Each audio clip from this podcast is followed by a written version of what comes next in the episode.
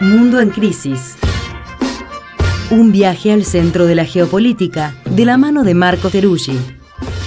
Mundo en Crisis es un contenido especial de Crisis en el Aire, que se emite en vivo en Nacional Rock todos los sábados de 8 a 10 de la mañana. De 8 a 10 de la mañana. Mundo en Crisis.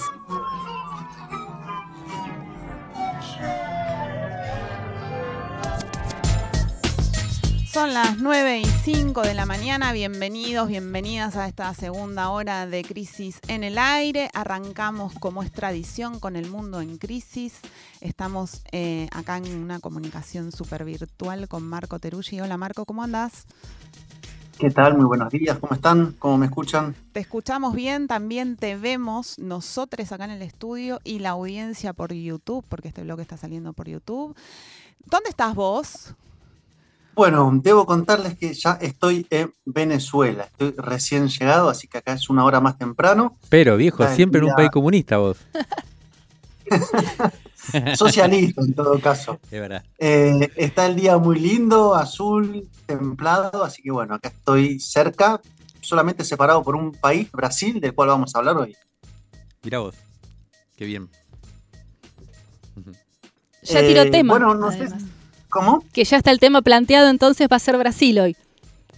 Sí, vamos a hablar de Brasil porque han pasado muchas cosas respecto a la política brasilera y porque vamos a tomar un hecho principal, que es que el gobierno de Luis Ignacio Lula da Silva cumplió 100 días, ¿no? 100 días frente a un Brasil que cuando asumió aquel primero de enero tenía evidentemente muchos síntomas de un país que venía de una crisis profunda. Lo habíamos hablado muchas veces, una crisis social, una crisis política, una crisis de las instituciones democráticas, y ese país que una semana después de la toma de posición de Lula se enfrentó al intento de golpe de eh, Jair Bolsonaro, o por lo menos del bolsonarismo, mientras Bolsonaro estaba en su partida, en su refugio en eh, la Florida.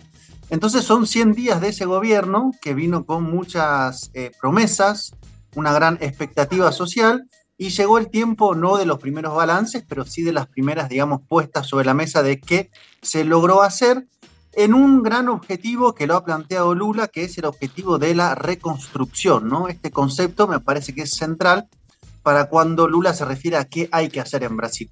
Este de, de la reconstrucción, él ya lo había planteado desde el momento en el cual tuvo la conclusión de los equipos de transición de eh, un gobierno a otro, ¿no? Cuando tuvo el diagnóstico de cómo estaba Brasil, planteó la idea de que había que reconstruir un país que había sido, según planteó, absolutamente golpeado por el paso del bolsonarismo en términos estrictos de tiempo y más en general por el proceso en el cual había ingresado Brasil desde el golpe parlamentario a Dilma Rousseff en el 2016 hasta la asunción de Lula para su tercer mandato. Así que si les parece podemos ir por algunos ítems de esta reconstrucción de estos 100 días y si les parece bien quería empezar por lo más en agenda, porque pasó hasta hace el día de ayer, que es la política exterior de Luis Ignacio Lula da Silva. No sé si les parece bien. Parece perfecto. Dejemos como primer punto de, este, de esta introducción el hecho de que efectivamente no tuvo periodo de gracia, ¿no? Como decías, a los ocho días de asumir, un intento de golpe y a partir de ahí una serie de conflictos que no, no le permitieron relajarse a, a Lula, ¿no? En sus primeros 100 días. Exactamente, fue empezar y empezar ya en crisis. De hecho, ya el mero empezar estuvo marcado por la incertidumbre ante las amenazas. Así que bueno, vamos a empezar por lo último, que es la política exterior, lo último en el sentido de pensar de afuera, pero lo último por el paso que fue dado esta semana, que fue la visita de Lula a China, ¿no? Estuvo durante una agenda muy apretada recorriendo algunos puntos claves de lo que se conoce como el gigante asiático. Digo último punto porque en realidad si uno observa esta reconstrucción de la política exterior, uno la puede ver en lo que fueron tres pasos que dio Lula, ¿no? Un primer paso, eh, que fue el, el más inmediato, fue el comienzo de la reconstrucción de una política, primero sudamericana, en primer lugar en la relación bilateral con Argentina, que fue la visita de Lula que hubo en enero en el marco de la cumbre en la CELAC, la apuesta y la apuesta a eh, volver a fortalecer el Mercosur, que venía en un proceso de paralización o disgregación, y eh, la semana pasada el anuncio que dio Lula de volver a reintegrar la eh, UNASUR que había sido desmembrada por los diferentes gobiernos de la derecha. Así que el primer paso para pensar la política exterior de Lula es esta idea de reconstrucción de un bloque sudamericano y latinoamericano. El segundo paso que dio fue su visita a Washington, sobre la cual hay varios análisis, ¿no? De cuánto logró, cuántos acuerdos alcanzó o cuántos justamente no alcanzó por parte de un gobierno en manos de Joe Biden que al momento de las crisis que vivió Brasil en los últimos meses en las elecciones, digamos, no jugó con Jair Bolsonaro, pero que a la hora de ofrecer inversiones, que a la hora de ofrecer ayuda económica, es por lo menos una cartera limitada, ¿no? Mm. Entonces, primera agenda latinoamericana, segunda agenda fue el viaje a Estados Unidos y este tercer punto fue la visita a Washington. La visita dio muchísimo que hablar por varias razones. En primer lugar, la declaración principal de Lula, ¿no? Eh, en cuanto a qué es la, idea que maneja en la política exterior, que dice, la época en la que Brasil estaba ausente de las grandes decisiones mundiales es cosa del pasado, ¿no? Brasil volvió. Esto es en, China ya, Marco, ¿no? En China planteó... Ah, perfecto. ¿Cómo? No, esto es en China, ya estabas diciendo, estás contando lo que fue ahora la visita a China, ¿no? Sí, exactamente. Bien. Ahí en China hubo varias escalas fundamentales. En primer lugar estuvo en el Banco del BRICS, el nuevo Banco de Desarrollo, donde asumió la expresidenta Dilma Rousseff. Mm. Ahí en el nuevo Banco del BRICS planteó algunos temas centrales. Planteó en primer lugar que sea un banco, recordemos los BRICS, Brasil, Rusia, India, China y Sudáfrica, planteó que sea un banco que pueda prestar a los países del tercer mundo. Planteó que eh, hay que dejar de pensar en por qué el dólar es la moneda que hegemoniza las transacciones internacionales y cuestionó fuertemente no solamente esa hegemonía del dólar, sino a su vez el Fondo Monetario Internacional y de hecho planteó concretamente el caso de Argentina. Esto fue, digamos, declaraciones muy importantes porque en el mes de febrero ya el Banco Central de China con el Banco Central de Brasil habían empezado a plantear un acuerdo para comerciar en el comercio transfronterizo en las monedas nacionales y no en el dólar.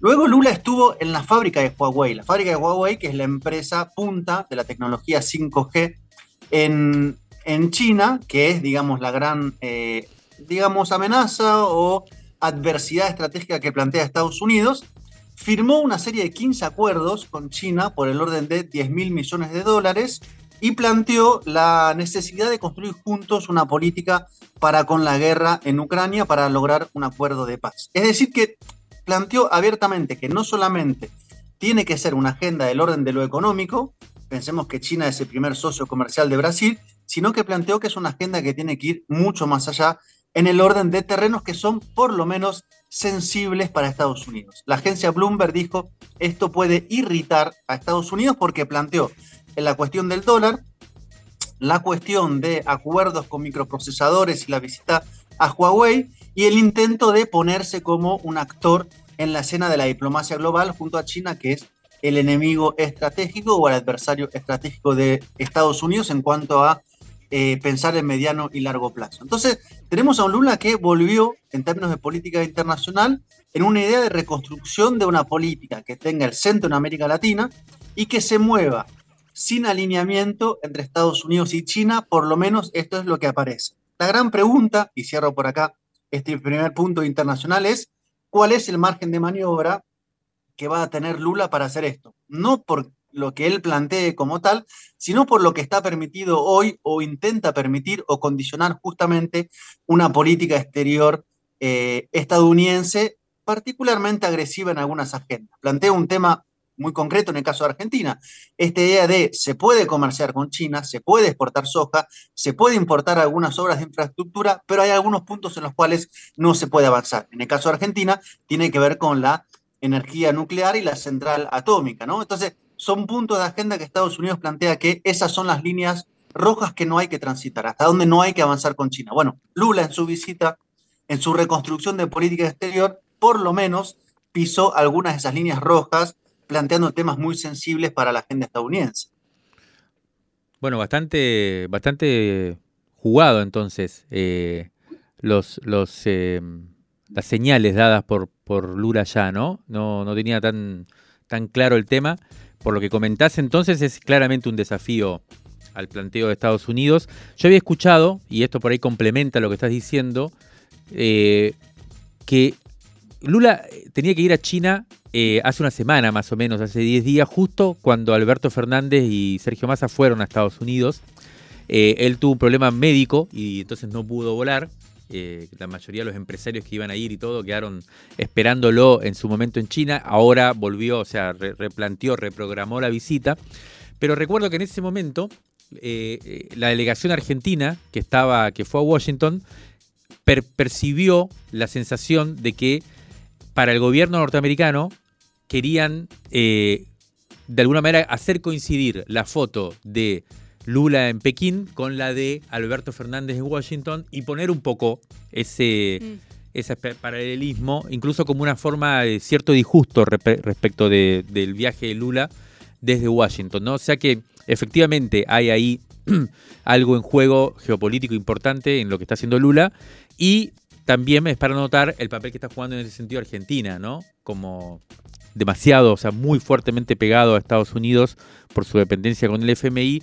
En este momento Sergio Massa de vuelta está en Estados Unidos hablando con el FMI y se dice que eh, tenía previsto también Sergio Massa una visita a China, pero eh, por ahora no se concreta y nos decían que va a ser en junio recién. Hasta hace poco se decía que era en mayo, ahora se está hablando de junio, y eso nos dijeron precisamente eh, en una visita que hicimos esta semana a la oficina en Buenos Aires de Huawei, se dice Huawei, me explicaron. No, se dice Huawei. No, se dice Huawei. Hua, con acento en la A y con J.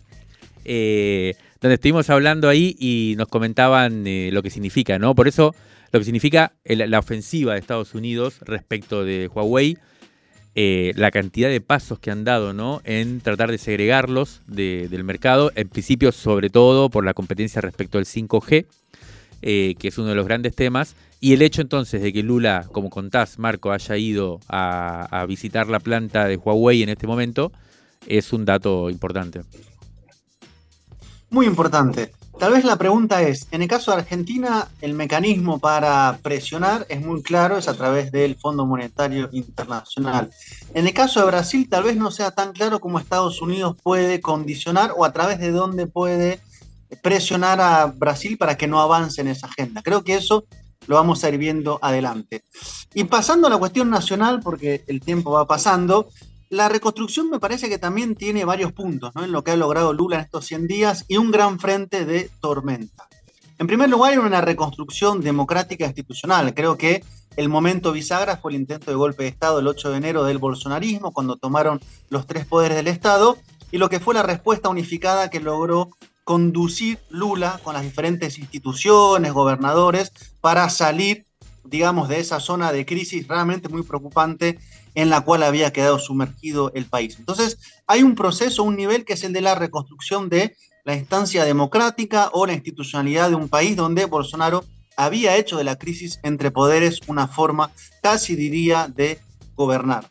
Acerca del bolsonarismo y de Bolsonaro, hay una conclusión, digamos, que es por lo menos compartida entre varios analistas, que es que el bolsonarismo y Bolsonaro, si bien sufrió una derrota en las urnas, si bien sufrió un golpe, con lo que pasó el 8 de enero de cara a que no logró sus objetivos, no hay, digamos, diagnóstico de que el bolsonarismo se ha ido, de que el bolsonarismo está en un proceso de declive histórico y que ya es cuestión del pasado. De hecho, Bolsonaro ya volvió a Brasil hace pocas semanas, se sentó frente a un juez por la causa de las eh, joyas de Arabia Saudita, que lo habíamos comentado la semana pasada, pero el bolsonarismo es una base social, es la figura de Bolsonaro, es una presencia en el Congreso y es una presencia también en las fuerzas militares brasileras, ¿no? Entonces la gran pregunta es cómo en la reconstrucción se desbolsonariza al Estado brasilero. Ahí hay un ítem central que habrá que ir analizando con mucha pinza y mucha delicadeza, en particular en un ámbito tan sensible como son las Fuerzas Armadas. Y después hay un tema principal que es la cuestión económica, y ahí hay, digamos, un choque que viene ocurriendo o un destiempo entre la política que quiere impulsar Lula da Silva, de expansión, de crecimiento, de inversión, de consumo, con el Banco Central, que viene teniendo tasas de interés muy elevadas del orden del 13.7%, un banco central que ha sido declarado bajo Jair Bolsonaro como autónomo del poder ejecutivo. Entonces hay una suerte de puja entre lo que quiere implementar Lula como política de expansión, política de créditos, política de consumo, para además financiar el conjunto de políticas sociales que ya ha vuelto a implementar, con un banco central que está planteando un enfriamiento de la economía. Tasas muy altas, lo cual implica poca capacidad de inversión y un flujo de capital a los, a los espacios especulativos y las cuentas bancarias con altas tasas de interés. Así que la gran pregunta es cómo resolver el nudo económico, donde bien se sabe, tal vez es el nudo principal que permite destrabar los demás, digo pensándolo mirando nuestra Argentina. Yo pregunto, eh, pensando en el equipo que había armado Lula al, comienzo de la gestión, Marina Silva, por ejemplo, en ambiente, que era como había mucha expectativa en eso también que se había armado. ¿Hubo resultados? ¿Qué, qué balance se hace o qué protagonismo tuvieron o no hasta ahora? ¿Hay un balance de eso? Respecto al protagonismo, creo que tal vez el balance por ahora que se ve es que, digamos, está logrando conducir un frente heterogéneo, frente amplio como había planteado, ¿no? Y este frente amplio, heterogéneo, donde conviven desde actores que impulsan el agronegocio hasta actores que plantean fuertemente la cuestión de la transición energética, la defensa del medio ambiente de la Amazonía, logra mantenerse bajo el gran objetivo de la reconstrucción. Por eso empezaba por ahí. Si uno ve la agenda, si uno ve el discurso de Lula, no es un discurso de las grandes transformaciones tal vez, sino el discurso de que hay que volver a tener el Brasil que teníamos, el Brasil que fue, digamos, eh, desmontado, puesto en crisis por la administración de Bolsonaro. Entonces, bajo ese gran objetivo democrático, bajo ese gran objetivo de reconstrucción, está, digamos, por el momento todo este frente siendo conducido por Luis Ignacio Lula da Silva. La pregunta es, ¿qué pasará avanzando el tiempo? Primero, una pregunta que está ligada de hacia dónde piensa los próximos pasos Lula da Silva y cómo eso puede o no tensionar su propia coalición interna. Por lo pronto, hasta ahora, no es por ahí donde vienen las principales preocupaciones, sino con la cuestión económica, que es lo que determina en gran medida lo demás. Digamos, Lula tiene una política expansiva de ayudas sociales con la Bolsa Familia, con Mi Casa, Mi Vivienda, Mi Sueño, que es una política habitacional. Todo ese conjunto de políticas demandan una expansión del gasto, demanda un Estado con una mayor capacidad que tiene ante sí un Banco Central que está autonomizado. Esto me recuerda, cierro con esto, el objetivo, por ejemplo, que tenían en Ecuador también de autonomizar el Banco Central, era un objetivo de la derecha muy clara. Bueno, esta idea de quitarle al Ejecutivo un manejo tan central de la política económica como es tener entre comillas, digamos, el tener al Banco Central eh, articulado a su política económica. Sí, esa ha sido quizás la discusión más fuerte que, ha tensionado más a la coalición gobernante, como bien decís, eh, que está intentando conducir Lula, eh, y que ha sido el enfrentamiento con Roberto Campos Neto, el, el, presidente del Banco Central puesto por Bolsonaro, o sea que es una de las, una de las herencias, digamos, que tiene Lula al respecto. Ha habido una polémica muy fuerte pública. Eh, incluso Lula ha salido a polemizar públicamente con, Campos Neto, eh, poniendo de alguna manera, al menos narrativa y simbólicamente en discusión, en cuestión, este elemento clave de, en cierto modo, el neoliberalismo, que es la autonomía del Banco Central, y que repercute estas tasas de interés tan altas con el objetivo declarado por, por parte de, la autoridad del Banco Central de contener la inflación, ¿no? Que efectivamente en marzo fue eh, de 0,6%, comparado con nuestro 7,7%, eh, pero que a su vez eh, reduce la inflación a costa de congelar la economía, ¿no? De mantener una economía que no logra despegar y por lo tanto que mantiene los índices de pobreza, de desempleo, que es el gran reclamo o la gran expectativa, como decías vos, que tienen cierto modo los sectores populares, sobre todo brasileros, después de cuatro años eh, de, bolsonarismo, que pensaban, o, más, como decías vos, desde el golpe a Dilma, incluso desde los últimos años de Dilma, eh, que pensaban recuperar como cierto, cierto ascenso, ¿no? cierta movilidad social, eh, que fue la gran promesa y la gran conquista de Lula en su momento. Hay que decir que en este enfrentamiento, si bien Lula retóricamente o narrativamente salió a discutir públicamente, terminó apoyando, incluso antes de esta semana, antes de viajar a China, terminó apoyando a Fernando Haddad, que es su ministro de Economía, eh, en contra de sectores del PT, del partido, que fuertemente cuestionaron al ministro de Economía, incluso que proviene del PT, eh, pero que ahí hay una discusión muy tensa, muy fuerte, ¿no? Eh, Gleisi Hoffman, que es la presidenta del PT, muy cercana a Lula también, ha salido públicamente a discutir con Fernando Haddad y, Lula ha terminado bancando. Pero como decís vos, creo que este, lo del Banco Central simboliza muy bien esa supervivencia del bolsonarismo.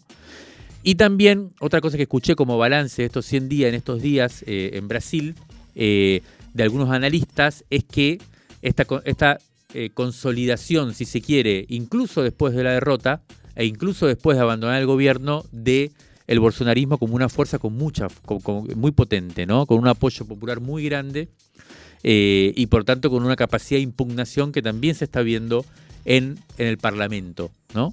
se está viendo con bastante fuerza en el Parlamento, en el cual le está costando al oficialismo eh, avanzar con fuerza en leyes eh, de nuevo tipo.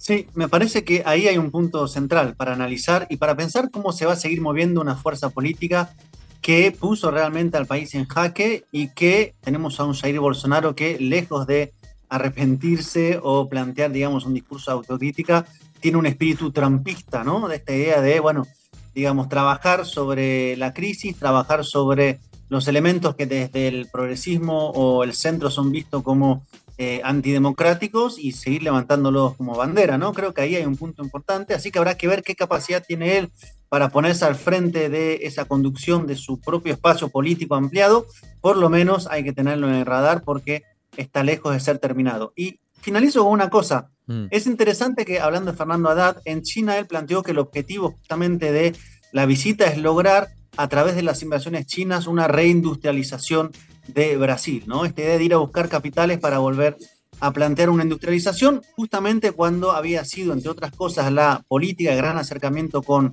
eh, China la que había llevado a una reprimarización de la economía brasilera en los últimos años, ¿no? Así que habrá que ver dónde están pensando esas inversiones. Hay ahí una disputa madre con Estados Unidos que es la de las inversiones en microprocesadores. China tiene posibilidad de invertir, Estados Unidos tiene posibilidad de invertir. La pregunta es, ¿qué va a hacer Brasil? Tomando en cuenta de que difícilmente pueda tomar inversiones de ambos países que están enfrentados particularmente en ese aspecto.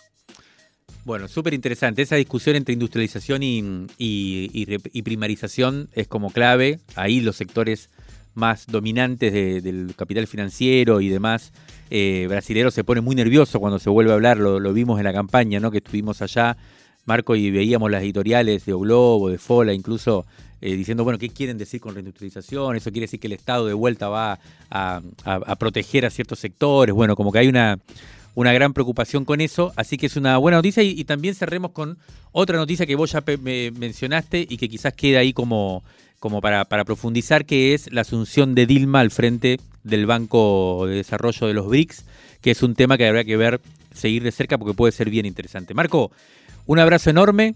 Eh, nos vemos el sábado que viene, de, seguís desde Caracas, así que estaremos pensando cuál será el tema en esta oportunidad. Te mandamos un abrazo enorme y pasar lindo. Como un abrazo grande y a toda la audiencia.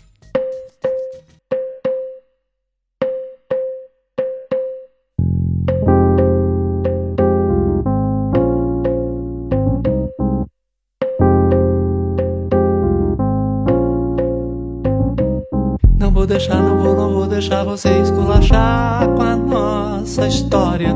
É muito amor, é muita luta, é muito gozo, é muita dor e muita glória. Não vou deixar, não vou deixar, não vou deixar, porque eu sei cantar e sei de alguns que sabem mais,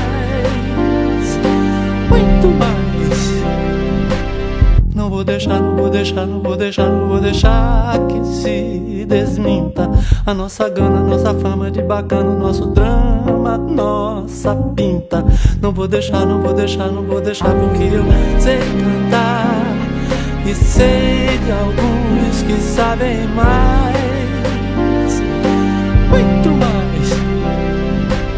Apesar de você dizer que acabou, que o sonho não tem mais cor, eu grito e repito: eu não vou. O menino me ouviu e já comentou O vovô tá nervoso, vovô. Nervoso, teimoso, manhoso. É muito amor, é muita luta, é muito gozo, é muita dor e muita lida. Não vou deixar, não vou, não vou deixar você esculachar com a nossa vida. Não vou deixar, não vou deixar, não vou deixar porque eu sei cantar sei de alguns que sabem mais.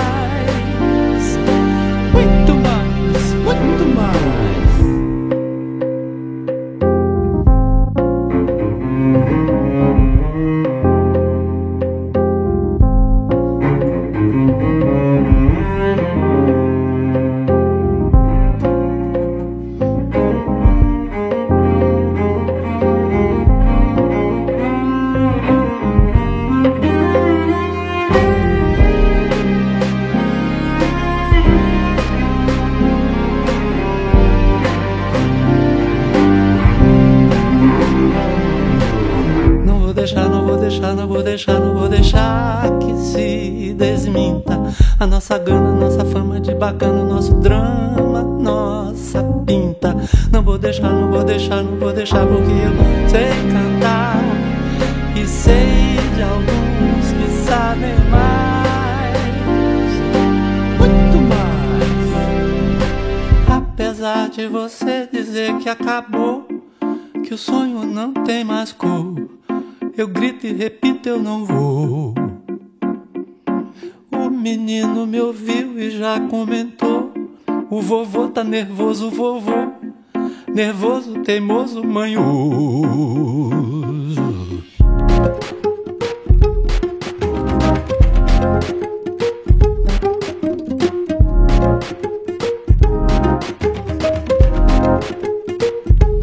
Não vou deixar, não vou deixar, não vou